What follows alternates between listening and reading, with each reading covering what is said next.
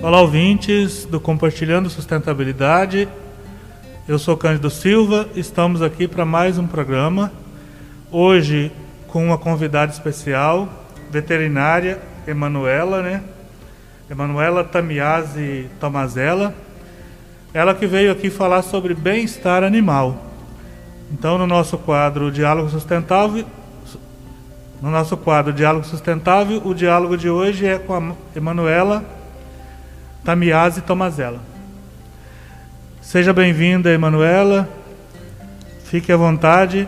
Vamos bater aquele papo. Olá, Cândido. Olá, ouvintes de, da região. Eu sou Emanuela Tamiazzi Tomazella. Sou formada pela Universidade Estadual de Londrina, a UEL, e atualmente faço parte da, do Programa de Bem-Estar Animal de Cordeirópolis. É, minha formação é de Londrina, como eu já falei, e atualmente faço pós-graduação em acupuntura veterinária. Fiz diversos cursos e estágios durante a, a graduação, tanto na área de produção quanto na área de clínica médica cirúrgica e reprodução de grandes animais. É isso aí. É, a Emanuela nos apresentou aqui a sua trajetória né, de formação. Esse desejo de ser veterinária, ele vem desde sempre, desde criança ou surgiu agora recente? Não, desde que eu me conheço por gente, eu sempre quis ser veterinária. Sempre quis trabalhar com cavalos, sempre gostei. O, o veterinário não deixa de ser o médico, né? O médico dos animais, né? Sim. Como você já colocou na sua apresentação. Médico, existe, a gente, todo mundo já passou por vários médicos na vida, geralmente, né? E médico, cada um tem um tipo, né? Um é mais distante, o outro tem mais toque, tem mais é, chega mais perto, né? Do, apesar de que agora com pandemia não está dando para chegar perto mesmo, né? Sim. Mas com os bichinhos, geralmente todo mundo que trabalha com os bichos tem aquela questão bem próxima de, de tocar, de sentir, né? De palpar o, o animalzinho. É bem assim mesmo, né? Todo, todo veterinário tem essa, essa questão de, de tocar o animal. Sim é bem importante porque como o animal ele não fala onde dói, onde o que está acontecendo com ele, então a gente tem que ter esse contato mais íntimo com o paciente, de palpar para sentir aonde está a dor dele, como que é a reação que ele vai ter. E é bem essa questão mesmo de carinho, né? Geralmente todo veterinário tem muito, muito carinho pelos animais, né? Com certeza. Então, a gente sente assim, eu tenho animais há muito tempo e a gente sente que o que o veterinário às vezes atende com mais carinho do que o próprio dono, né?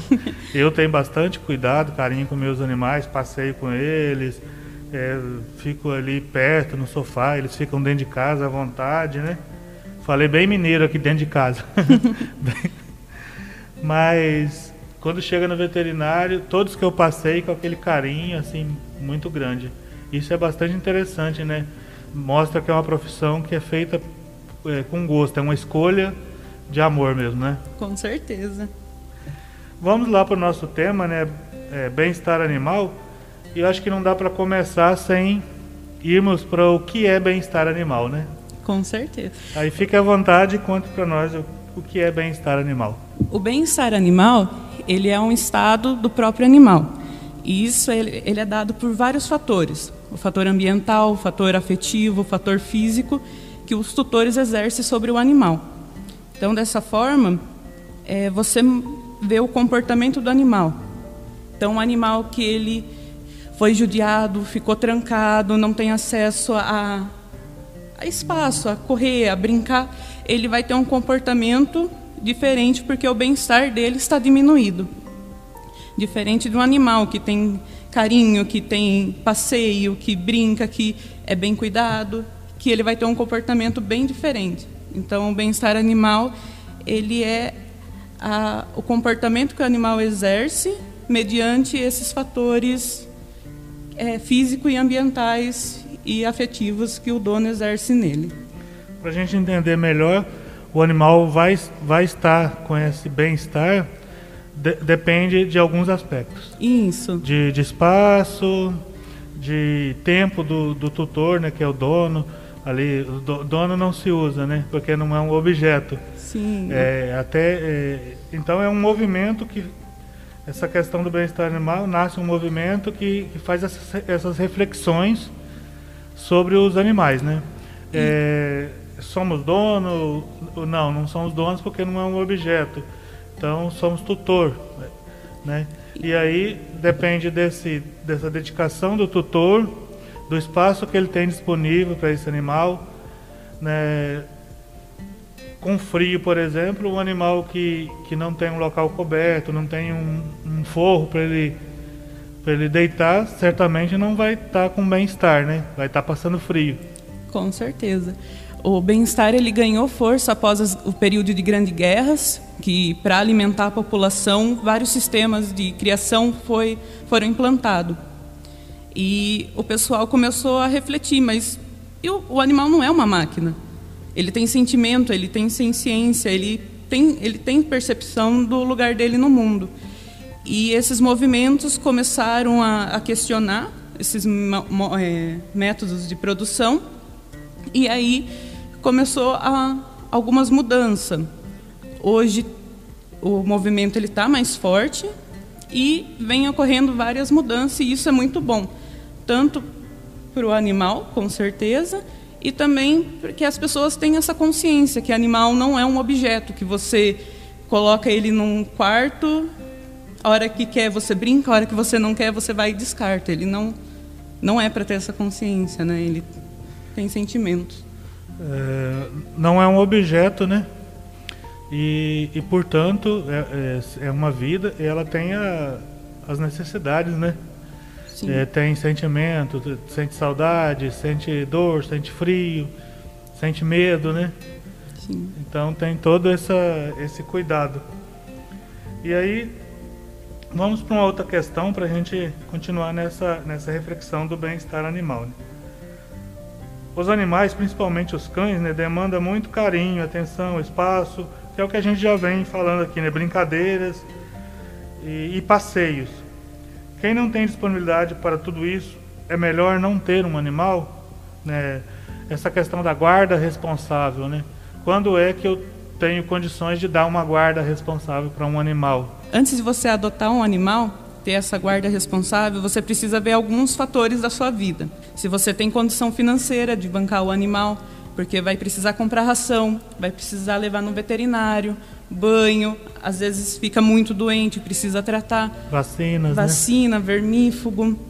Então você tem que ter essa condição financeira para bancar os, os gastos diretos e indiretos, porque também aumenta gasto de água, porque vai limpar o quintal, produto de limpeza, então tem que ter essa consciência. Além da condição financeira, tem que ver o espaço que você tem na sua residência. Se é um espaço grande, pequeno, porque não adianta você ter um quintal pequeno e, e pegar um animal que vai ficar grande. O animal não vai ter o movimento necessário dentro da sua casa. Se tem uma área coberta. Né? Uma se, área coberta. Se você não... não vai deixar dormir dentro de casa, tem, tem pessoas que deixam, que dormem com os animais, né? Leva para cama, Sim. fica muito à vontade, o animal faz parte da família ali, usando todo o espaço da casa, né? Mas tem outras pessoas que não têm essa cultura, o animal dorme fora de casa. E aí, nesse caso, nesse espaço tem que ter um local coberto, né? Porque quando chover vai molhar o bichinho. Sim, é sempre importante ter uma, um espaço coberto, uma casinha com uma caminha, uma coberta. Nessa época de frio, à noite, colocar uma roupinha para o animal, que às vezes ele não tem o costume de ficar na caminha, gosta de dormir no chão, então uhum. pelo menos com a roupinha o frio é um pouco menor para ele. E a questão de ah, eu tenho um local coberto e eu só deixo um paninho, eu não tenho a casinha. A casinha traz um conforto a mais. Alguns, alguns bichos gostam de, de ficar ali num cantinho meio que bem reservado deles. Isso varia muito de animal para animal. Tem animal que gosta de ficar dentro da casinha, mesmo estando calor, estando frio. Outros já preferem dormir no chão. Isso é, isso varia de animal para animal. Mas sem dúvida, embaixo de um um ranchinho, ter uma casinha oferece uma proteção maior para o animal com e, frio. E aí ele vai escolher, né? Se ele fica na casinha ou se ele fica só na cobertura ali do local coberto, do varanda, rancho, Isso. né? Como é, cada casa tem aí o seu, mas precisa ter esse local coberto, né? Precisa. É, a gente observa também que os cachorros, os cães principalmente, eles sentem calor. Né? Às vezes, quando eles deitam ali com a barriguinha bem coladinha no chão, é porque eles estão com calor, né? Sim. É, então, saiu da época do, do frio, tem que ter esse, esse cuidado de não deixar com roupinha, porque eles vão sentir calor, né? Sim, e também no calor tem que tomar, não só no calor, né? Mas quando for passear com o animal na rua, tomar cuidado para nos horários quentes não queimar a patinha deles. Então sempre conferir se o asfalto está quente, se não está, antes, antes de começar o passeio. É, é, um dado interessante, né? Porque às vezes todo, a gente usa um chinelo, um calçado, vai passear e não se lembra que o asfalto pode estar tá quente e pode estar tá queimando a patinha do animal, né? Sim. E outra coisa importante que vale ressaltar sobre os passeios é que sempre passear com o seu animal na guia, porque você evita que o animal escape, se você anda sem guia, que ele vá para o meio da rua, seja atropelado, que morda outras pessoas. Por mais que o animal seja é, dócil, que seja tranquilo, às vezes ele vê uma pessoa diferente, ele você não sabe como vai ser a reação dele. É, não, não tem um controle, né? Então, é, por, até por lei, né? Saiu na rua, o animal tem que estar com uma guia, tem que estar ali é, alguns chamam de coleira, né? Sim. Tem que estar com a coleira para poder ter aquele controle, porque eles não têm essa inteligência de, de, de se comportar, né? É, vão brincando, corre, se vê outro cachorro, corre, pode ser atropelado, pode incomodar uma outra pessoa, que inclusive pode até denunciar, né? Ah, tá com um cachorro sem guia, né? Sim. Então sempre com guia para ter aquele controle, evitar qualquer acidente e, e fazer mesmo esse cuidado de tutor, né? De ser totalmente responsável pelo pelo animal. Tem aquela outra questão também do, do deles da sujeirinha que eles fazem, o cocôzinho que faz na rua, né? Então é necessário que a gente leve também uma sacolinha para recolher, né? Sim, recolhendo e depois joga no, no lixo que sempre tem né? nos quarteirões. Não, não faz sentido a gente sair para passear com o animal e ir sujando a, a cidade, a rua, né? Além de sujar a via pública, também alguns animais eles transmitem, transmitem algumas doenças pelo, pela sese. Então sempre ter esse, essa prevenção, né? Que é catar o, a sujeira do seu animal e descartar num lugar apropriado. É, a gente já está falando de como deve ser o passeio, né? Sim. É, aí a gente, eu tinha elaborado aqui essa pergunta, né? De como deve ser o passeio. Tem alguma outra dica sobre o passeio que você queira deixar? Ah, é sempre, se for passeio muito longo, é sempre bom levar um potinho para o animal tomar água. Se ele vai passear em parques, sempre bom levar. Tomar sempre cuidado com as pessoas. Nem todo mundo gosta ou tem uma afinidade com, com os animais, então sempre vai passar perto de outra pessoa, puxar o animal mais perto de você. Manter porque... uma certa distância, né? Sim, tem gente que tem medo. Se assusta, faz um, um escândalozinho aí. Principalmente com animais grandes, né? Com raças maiores. Então é sempre bom aí tomar esse cuidado. Pode gerar aquele. Eu tenho uma pitbull que ela é pirata, né? Metade da cara, metade branca, metade preta, sai aí pela rua. Ah, muitas crianças pedem pra, se pode tocar ah, eu posso chegar perto, eu posso tocar.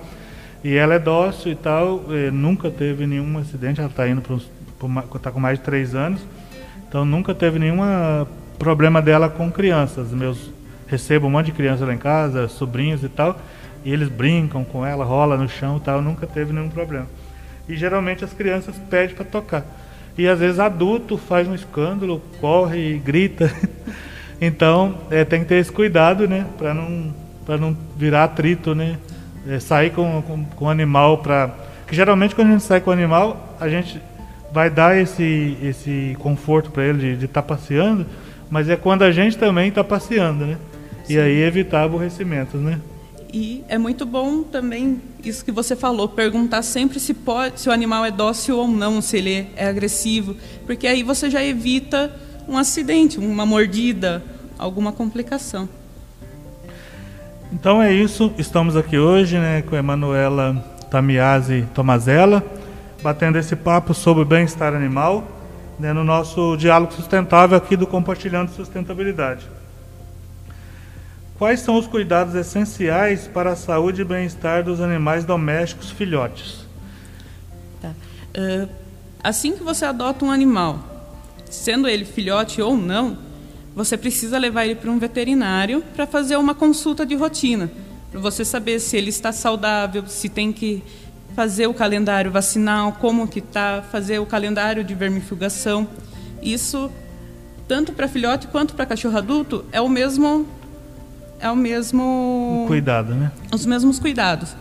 Então, o veterinário ele vai passar algumas vacinas que são que devem ser feitas todos os anos. É, quando é filhote, você faz três doses, é, uma, uma distância de um mês cada uma, para depois o filhote poder ter acesso à rua, passear. E tem o reforço dessas vacinas são feitos anualmente. Tem algumas vacinas que são bem importantes, como a V8 ou V10 e a antirrábica, que devem ser feitas em todos os animais anualmente. E outras, algumas outras doenças que podem ser feitas ou não de acordo com a realidade que o animal vive. É, é importante a gente essa questão do filhote. Antes da vacinação, os filhotes não podem ter acesso à rua, que é um local vulnerável para eles. Isso, eles ainda são muito imaturos na questão de imunidade. Então, às vezes, você. Ah, mas eu só vou dar uma volta. E o animal não está completamente com, com a questão vacinal dele pronta. O animal pode contrair alguma doença só pelo fato de andar na rua, de interagir com outros animais. Então, tem que sempre tomar esse cuidado prévio para que seu filhote não tenha nenhuma, nenhuma doença. E essa questão também das três doses, né? Isso. É, nos adultos é uma dose de no, no, é, uma dose de reforço anualmente. Quando o filhote dá-se três doses seguidas num espaço de 30 dias? Isso. É que depende da, da, da injeção da, da, da vacina, vacina, em si, si. que vai, vai ser aplicada no animal. Mas normalmente são três doses. Em adultos, quando você adota um cachorro adulto, nem sempre você sabe o histórico dele antes da adoção, antes dele chegar na ONG, antes dele chegar na, no lar temporário que vai ser adotado. Então é sempre importante, e seria o ideal, fazer também esse calendário como se ele fosse um filhote, fazer as três doses para que ele tenha essa imunidade garantida pela vacina. É, fez as três doses, no primeiro ano, quando é, é filhote e quando adota, para ter Isso. certeza de que fez a imunização completa. Isso. Mas é muito importante, quando tem acesso ao filhote, fazer essa vacinação, porque tem doenças muito graves, como a sinomose, né? Que o animal não resiste. Ele... Então, você que deixar de fazer a vacina aí nos primeiros três meses do, do, do, do seu animal, você está correndo um risco de gastar uma grana, gastar um bom dinheiro depois com a saúde dele, né, ele vai perder a saúde e o risco até de, de, de perdê-lo. Eu tenho amigos que eu já presenciei eles passar por essa dificuldade de perder é, o animal. Não, não isso... tinha certeza se estava vacinado ou não, não vacinou e ele adquiriu uma doença, a, a tal sinomose, né? A, a gente até podia falar um pouquinho sobre essa doença. É um vírus essa doença? Uma bactéria? Isso, é um vírus. É o vírus da sinomose. Então, ele causa vários sintomas, vários sinais clínicos no, nos animais. E a parte mais grave da doença é quando afeta o sistema neurológico do animal. Então, o animal ele começa a ter convulsões. É, ao longo da doença, ele pode ter paraplegia, que é o animal não movimenta os membros. Ele pode ter cegueira defici algumas deficiências de musculatura, então ele não consegue, ele não tem controle sobre o peso da musculatura, então a musculatura fica flácida, ele não consegue andar, alguns não conseguem se alimentar, então é uma doença que a prevenção é o melhor tratamento. E então, a prevenção é a vacina. É a vacina. Você vacinando, você vai evitar que o animal tenha esses sinais clínicos tão, é, tão agressivos e também vai gastar muito menos, que a, a prevenção é o me... é sempre mais barata a prevenção, Sim, né? é bem melhor prevenir do que remediar depois. Esse é, esse vírus ele circula como um vírus da gripe e ele como que é? Ele, ele é de circulação permanente? Sim, ele é um vírus que na população canina não vacinada acaba causando muito, mas na população vacinada ele consegue ser bem controlado. Todo ano sendo reforçado a, a vacina, ele fica bem controlado. É pela saliva que, que ele é transmitido?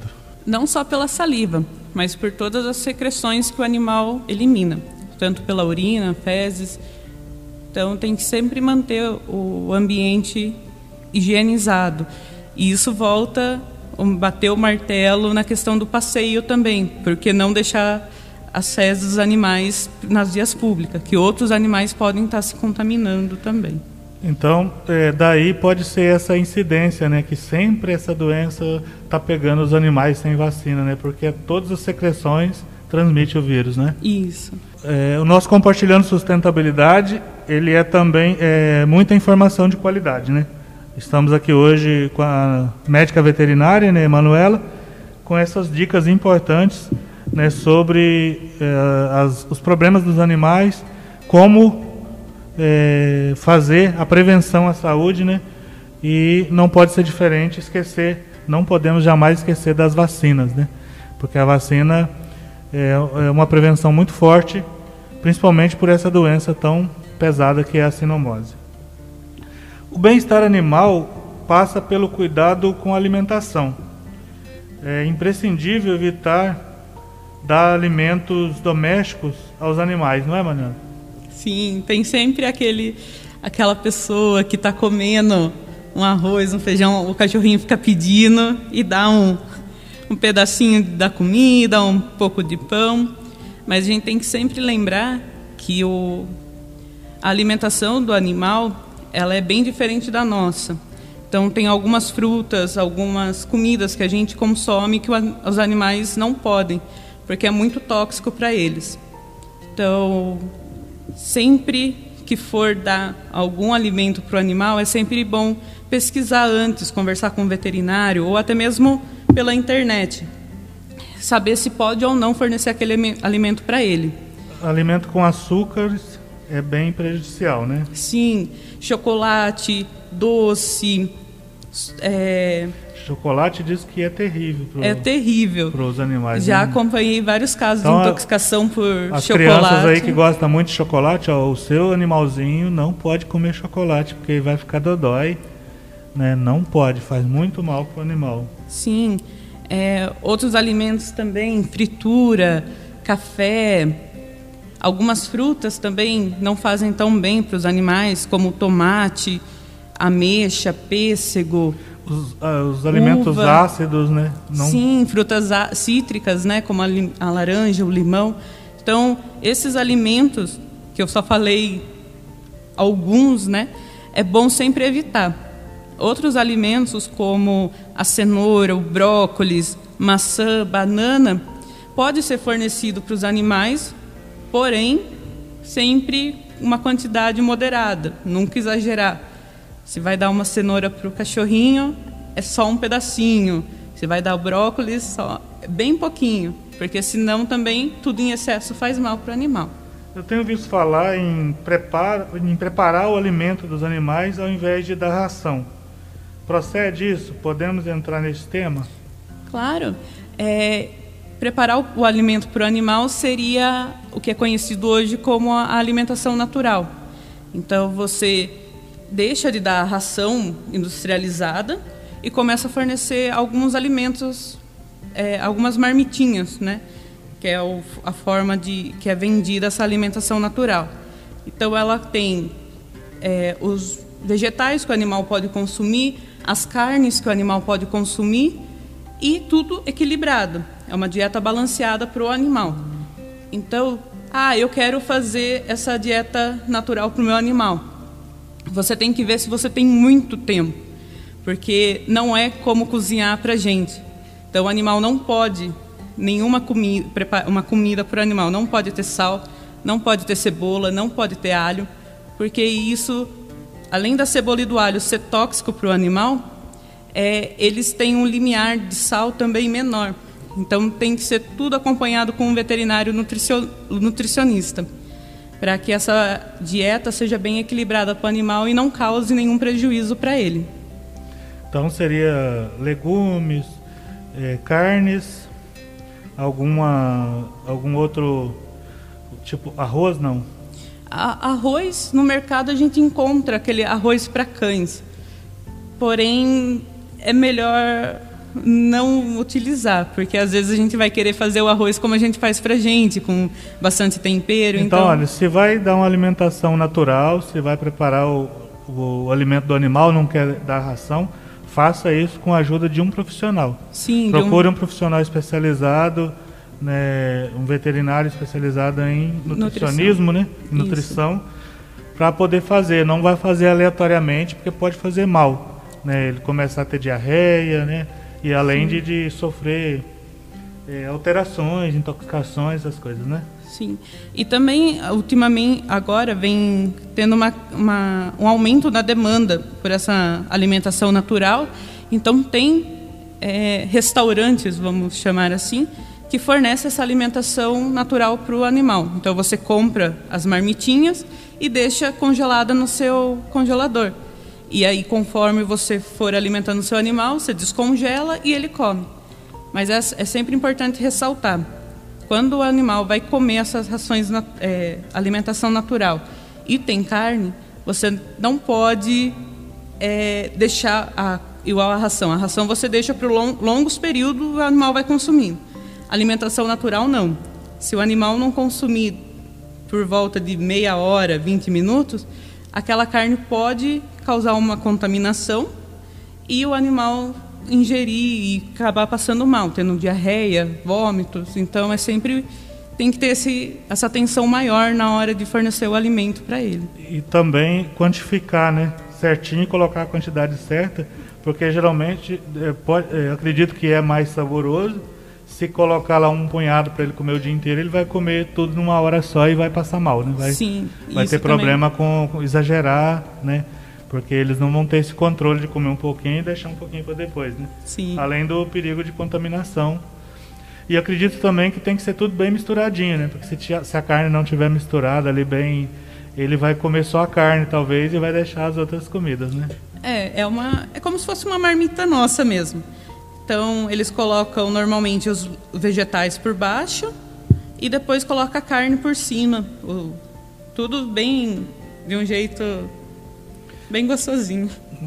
Bem, bem interessante. Sim. O, enquanto você falava de quem tem tempo, quem não tem tempo não, não, dá, não daria para fazer. Quem tem, se for fazer, seguir orientação de um profissional. E, e aí eu imaginando aqui, é, a gente termina a comida e gosta de comer a comida quente, né? O animal não pode comer quente, né? Tem... Não, é sempre bom em temperatura ambiente para evitar que então, assim, algumas queimaduras. Ah, se eu não tenho tempo, eu, eu pego a comida. E, geralmente o ser humano gosta de comer a comida quente, né? Uhum. Já para o animal não, vai ter que ter um tempinho também para deixar ela voltar na temperatura ambiente. Isso.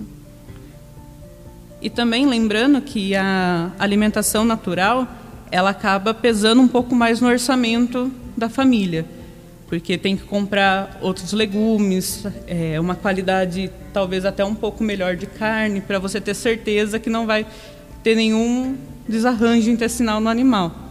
Então tem que ver esses dois, de novo, essas duas variáveis, né? o tempo e a condição financeira do tutor.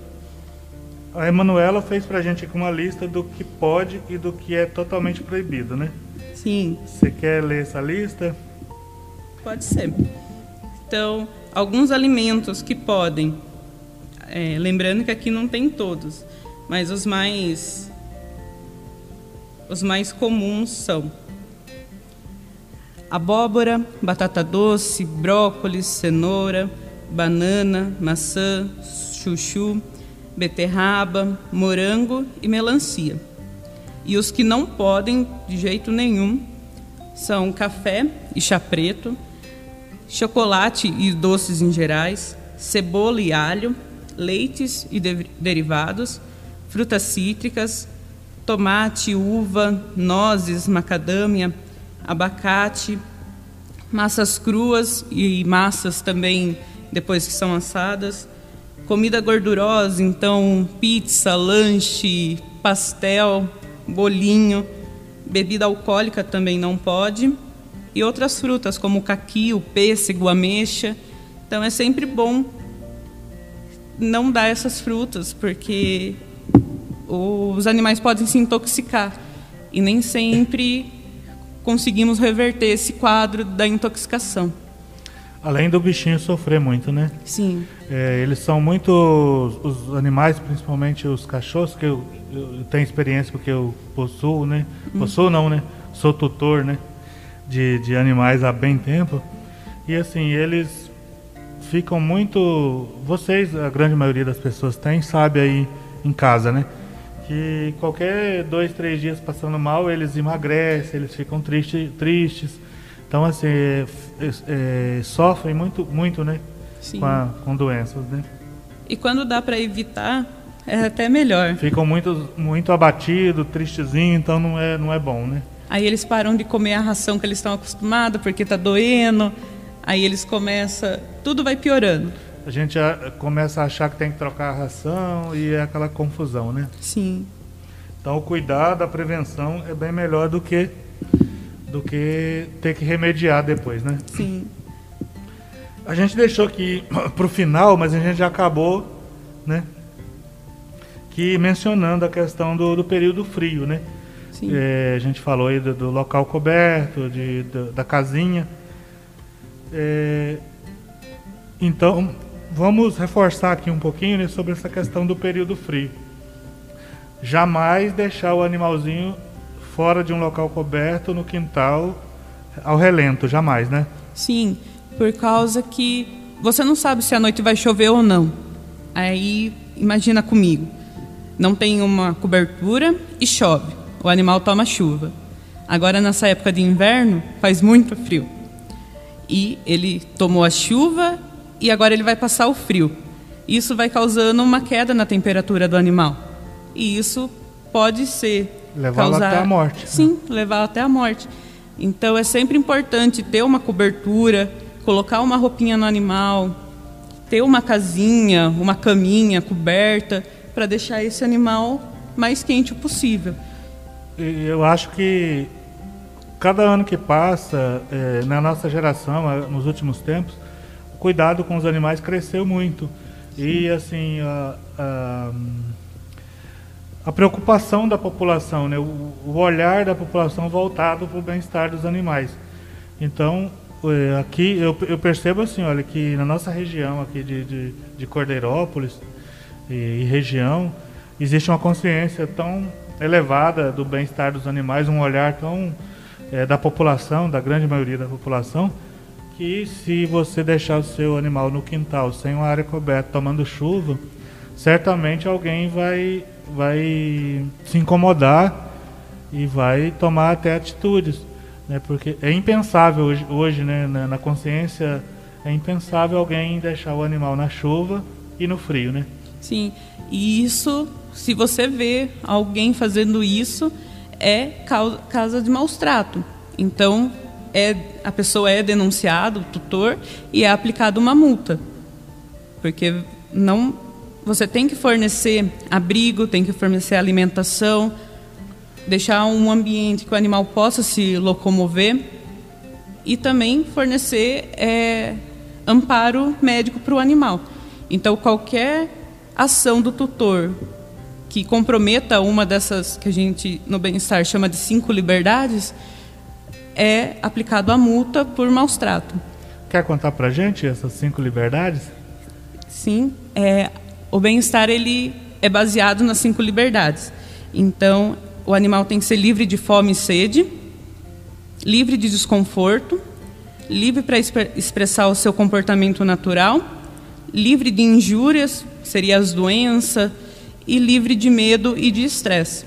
Então, o animal ele não pode ficar o dia inteiro acorrentado num quartinho com água a um dedo do pote ele tem que ter água em abundância, uma alimentação equilibrada, espaço para ele se movimentar.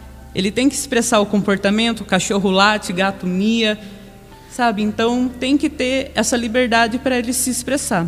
Esse negócio de querer ter um cachorro, mas não quer ouvir latido, não existe. O bichinho não. vai latir. Ele vai latir. Algumas raças latem menos que outra, mas todas lá tem gato tem mania de subir nos móveis, cachorro também gosta de subir no sofá, gosta de subir na cama. Então, sempre educar o animal.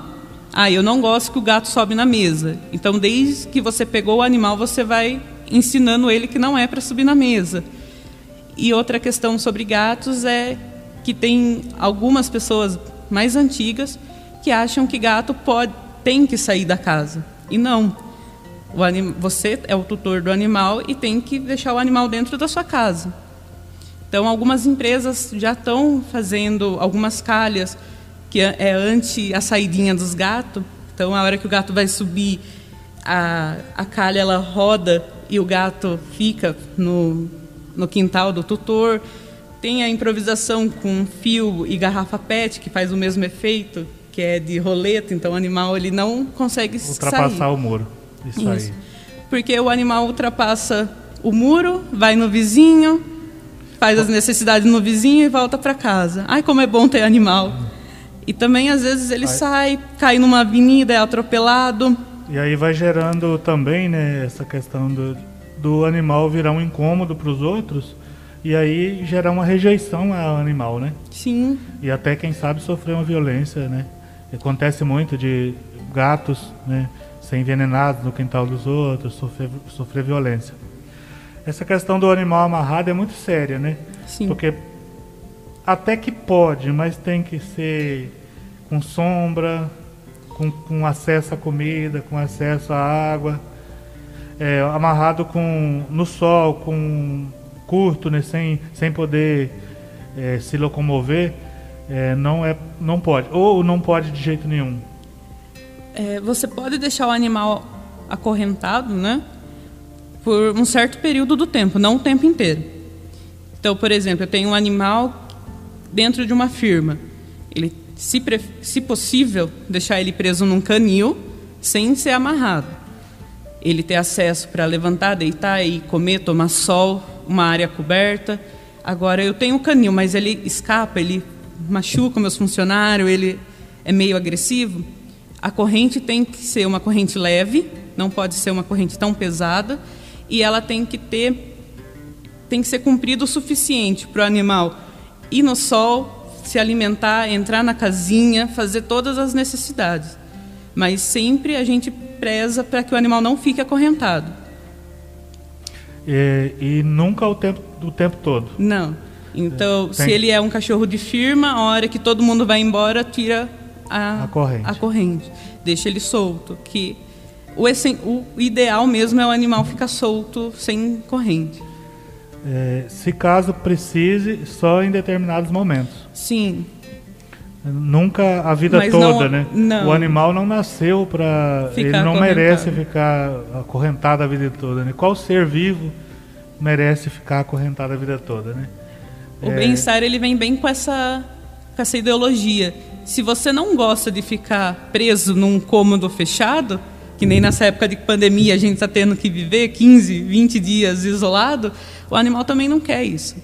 O animal ele não quer ficar preso num caninho pequeno com uma corrente pesada forçando o pescoço. É um ser vivo que tem emoções, né? Que tem eh, desejos ali. Ele é um ser vivo, né? Que que está acostumado a conviver com o ser humano, aprendeu muita coisa com o ser humano, né?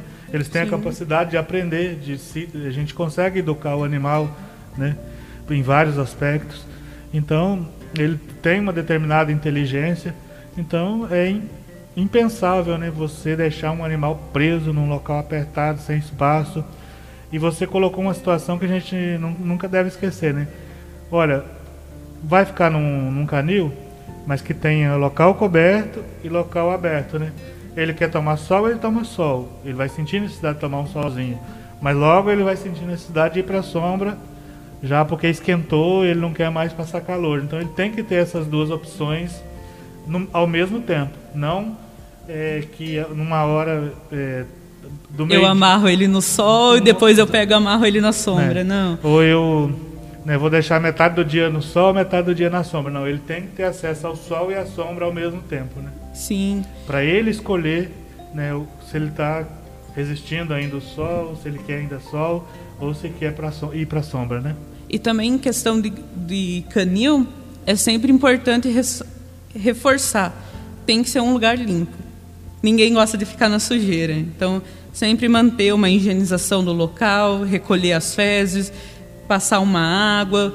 E tem que ter espaço para que ele, o lugar dele deitar, dele tomar o sol, dele ficar na sombra, não pode ser o mesmo local dele fazer, de ficar os cocô, né? Sim. Tem que ter espaço. Tem que ter espaço. Que vai manter limpo, vai limpar, mas hora, é, nesse período até que limpa, que não limpa, ele, ele tem, tem, que ter, que ter espaço um espaço para distanciado. Sim. Ele ter aquele lugar, lugar reservado para ele fazer as necessidades, né? Sim.